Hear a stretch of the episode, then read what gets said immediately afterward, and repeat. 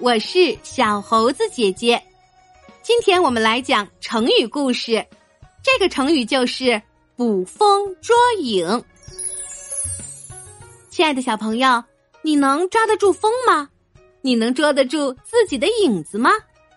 成语“捕风捉影”就是要我们去捕捉风和影子的意思吗？下面就让我们去故事里寻找答案吧。汉成帝二十岁就做了皇帝，可是到了四十岁还是一个孩子都没有。于是他听了方士的话，在长安城郊外大搞祭祀，向上天祈福。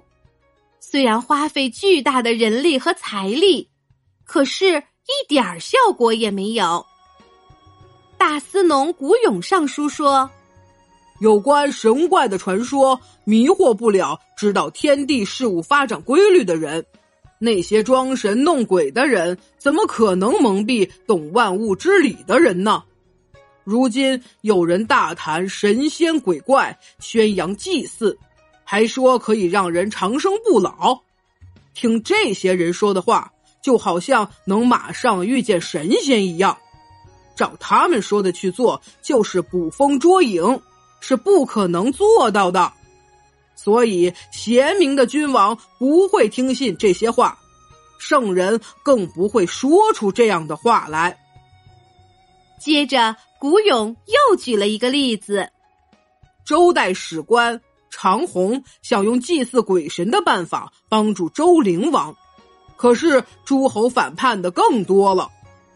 楚怀王隆重祭祀鬼神。求神灵保佑打退秦国军队，结果打了败仗，就连自己也做了俘虏。秦始皇统一天下后，派徐福率童男童女出海求仙采药，结果还不是一去不回了吗？最后，古勇又说：“从古到今，有多少帝王做过这样的事情，可都没有应验。”就请您不要让那些行为不正的人干预朝政了。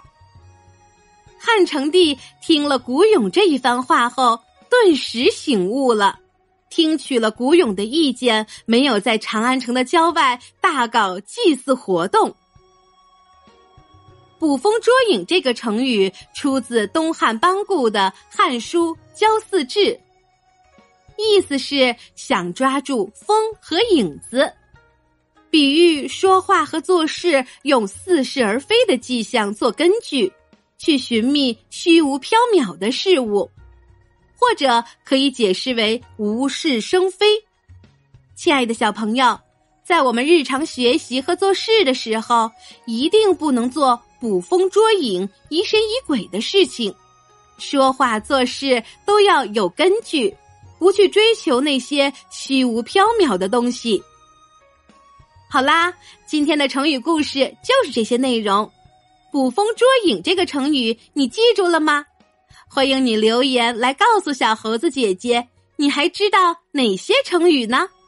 你也可以把今天的成语故事分享给你的好朋友，请关注小猴子姐姐的微信公众号“小猴子讲故事”。我们明天再见。